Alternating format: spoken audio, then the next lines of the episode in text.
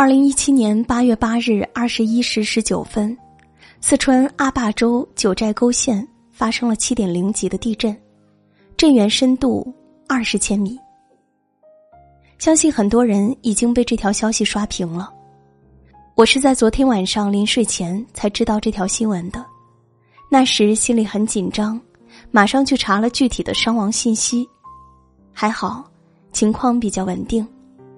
但随后我在朋友圈里看到了一条动态，却让我瞬间泪目。零八年地震，废墟下的他，给我发来最后一条信息。九年过去了，直到现在，我一直没有再找女朋友。我撑不住了，要是还能活着回来。你娶我好不好？我撑不住了，要是还能活着回来，你娶我好不好？我在心里反复的默念着这句话，我也才意识到，原来距离那次惨绝人寰的大地震，已经过去九年了，只是不知道还有多少人至今难以释怀。关于这次地震的信息还在不断的更新中，但我却想讲一下我所知道的地震中的几个爱情故事。零八年四川大地震的时候，阿磊学长正读高三，地震在下午的时候爆发，而当天早上的时候，他仍在学校附近的一间黑网吧中玩游戏。尽管陆续听到外面有嘈杂的声音。但阿磊学长的注意力完全放在了电脑屏幕上。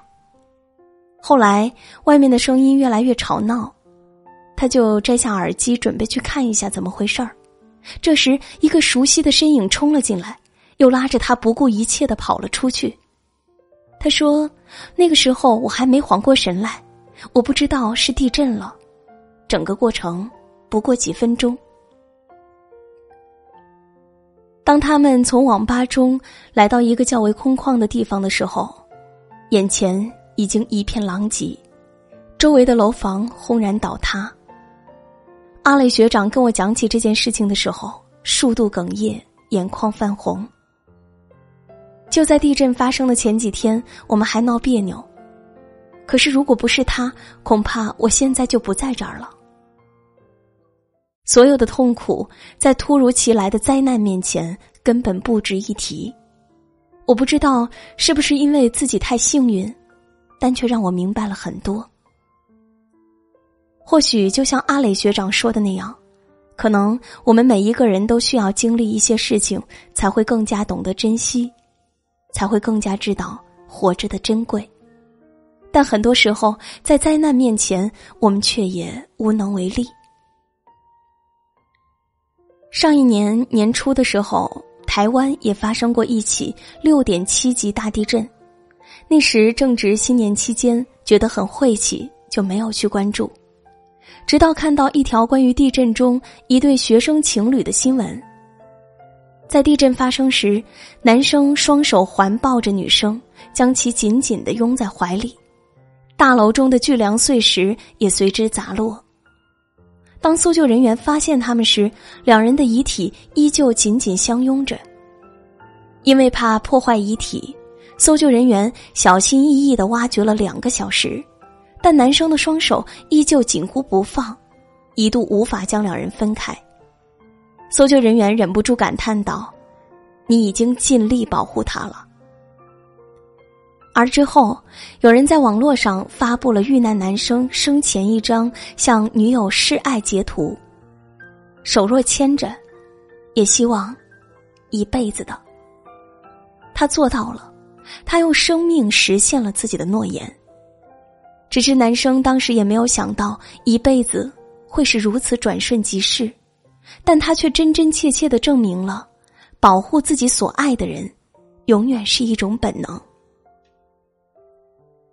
电影《春娇救志明》中有一个情节，两个人一起去台湾旅游，没想到在酒店入住的时候却发生了地震。张志明抬着桌子，慢慢的向余春娇的方向移动，不断的伸出手呼喊余春娇过来。而余春娇因为害怕，紧紧的抓住门把手，不敢走过去。事后，余春娇很生气，他觉得在危险来临的时候，张志明没有奋不顾身的去救他。有很多人也说，张志明是个懦夫，还是那个长不大的孩子，只知道保护自己，从来不懂得照顾他人。但不知道为什么，我倒觉得张志明这次没有太多的过错。对于张志明来说，他也很无奈，因为他确确实实是想着去救余春娇的，也确确实实行动了。对于这个情节，豆瓣上有一个很高赞的评论：在灾难面前，我们其实最需要做的是互相帮助、互相扶持，走出困难，而不是互相苛求。如果待在桌子底下的是余春娇，而不是张志明，我想，张志明也希望余春娇先保护好自己的安全，再考虑其他。要是有一天我不能再照顾你，你一定要照顾好自己。记得之前看过一期《康熙来了》，节目中蔡康永提到他和他爱人的故事。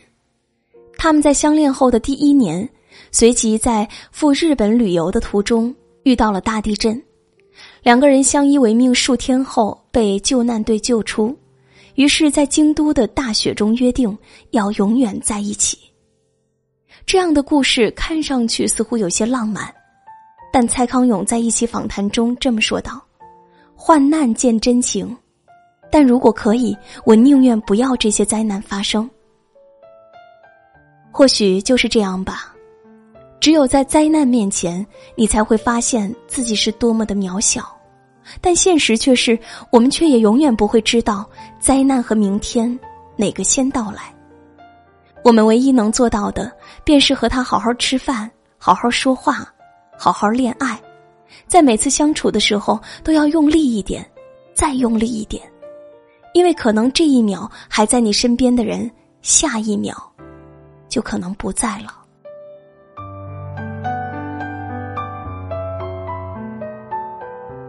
今晚的文章就和大家分享到这里，希望大家都能够。珍惜眼前人。欢迎大家继续关注微信公众号“今晚九点半 FM”，每天晚上睡前听文倩为你读一篇文章。如果你喜欢这篇文章，欢迎你在文末点赞，并且转发到你的朋友圈，和更多的朋友来分享。最后，文倩在小龙虾之乡湖北潜江，祝你晚安。偶尔还是会想起你。在夜深人静的时候，也许我还不习惯没有你。偶尔还是会想起你，重复着熟悉的场景，仿佛我还能听见你声音。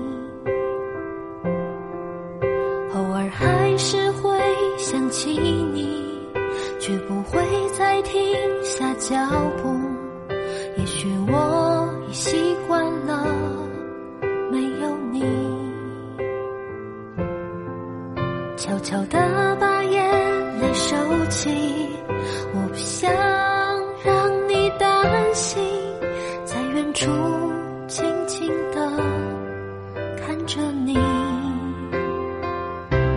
说爱你，已来不及